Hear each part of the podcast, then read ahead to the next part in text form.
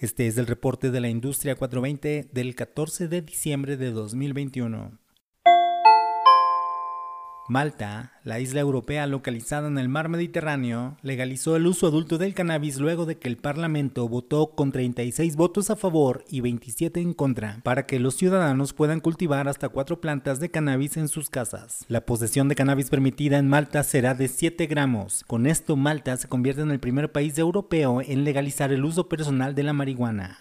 Previamente, la nación de Luxemburgo avanzó en la legalización, pero el tema se atoró en el Parlamento. En México llegó el final del periodo ordinario de sesiones y el Senado no discutió ni siquiera en comisiones la ley federal para la regulación del cannabis, por lo que esta ley no será aprobada antes del 15 de diciembre, como señaló en repetidas ocasiones el senador Ricardo Monreal de Morena, presidente de la Junta de Coordinación Política del Senado. La regulación del uso adulto y el uso industrial del cannabis tendrá que esperar a que los legisladores regresen de vacaciones el próximo febrero. La ley deberá ser aprobada por el Senado y después por la Cámara de Diputados.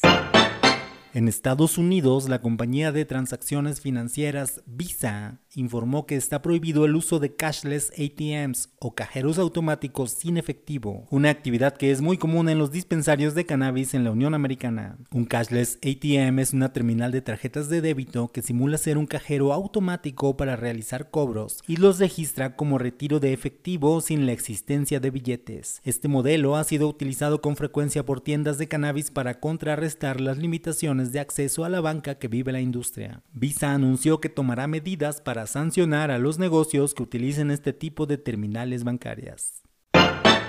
BioHarvest Sciences dio a conocer que ha logrado producir una cantidad considerable de biomasa de cannabis sin tener que cultivar la planta y sin hacer modificaciones genéticas. La empresa anunció que ha conseguido con éxito la producción de 10 kilogramos de biomasa de tricomas, utilizando su plataforma propietaria de tecnología de bioreactores que hacen crecer las células de la planta en su estructura natural. Lo anterior significa que la compañía tiene la capacidad de producir cannabinoides sin necesidad de cultivar plantas.